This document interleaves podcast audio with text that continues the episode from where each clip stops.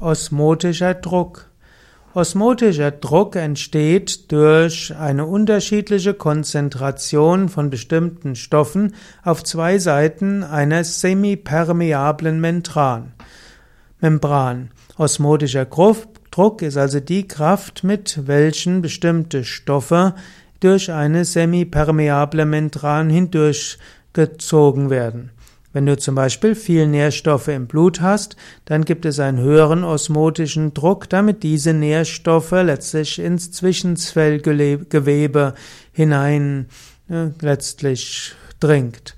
Und so genauso auch, wenn du Kapalabhati übst, also in Schnellatem, dann ist ein hoher Sauerstoffgehalt in den Lungen und dann ist ein hoher osmotischer Druck, dass der Sauerstoff aus den Lungen vermehrt in die in die Blutgefäße geht. Umgekehrt wird auch ein dieser osmotische Druck dafür sorgen, dass Kohlendioxid aus den Blutgefäßen vermehrt in die Lungen geht.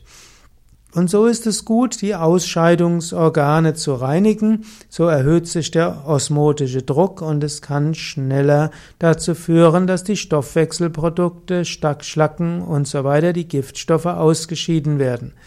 Wenn du dafür sorgst, dass zum Beispiel deine Haut äh, gesund ist, dann kann auch die Haut bestimmte Stoffe leichter ausscheiden.